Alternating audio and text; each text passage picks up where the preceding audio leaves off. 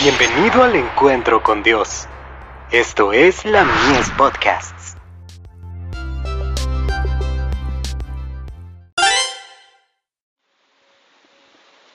La fe por la cual vivo. Colaborando con Dios. Y les dijo, Id por todo el mundo, predicad el Evangelio a toda criatura. Marcos 16, verso 15. El amor de Dios abarca a la humanidad entera.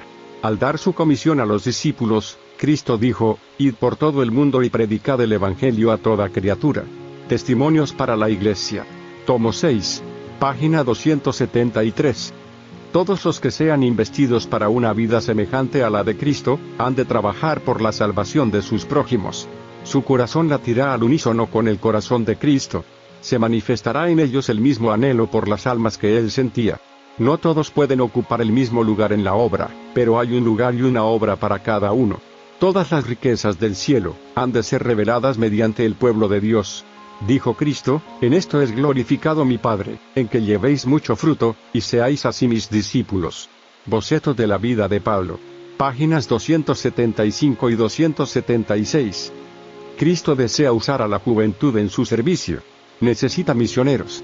Los campos infructíferos del mundo entero claman al cielo pidiendo obreros. Si la juventud se entrega a Dios, Él les dará sabiduría y conocimiento, preparándolos para el servicio. Si se consagran a Él, los vasos de honra en los cuales verterá el aceite precioso del Espíritu que debe impartirse a otros.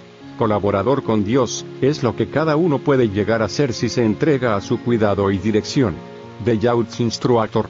1 de enero de 1903.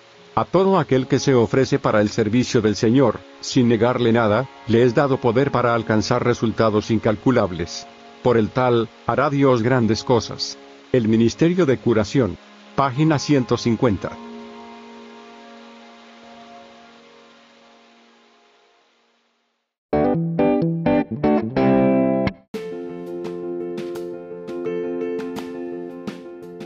Visítanos en www.ministeriolamies.org para más contenido.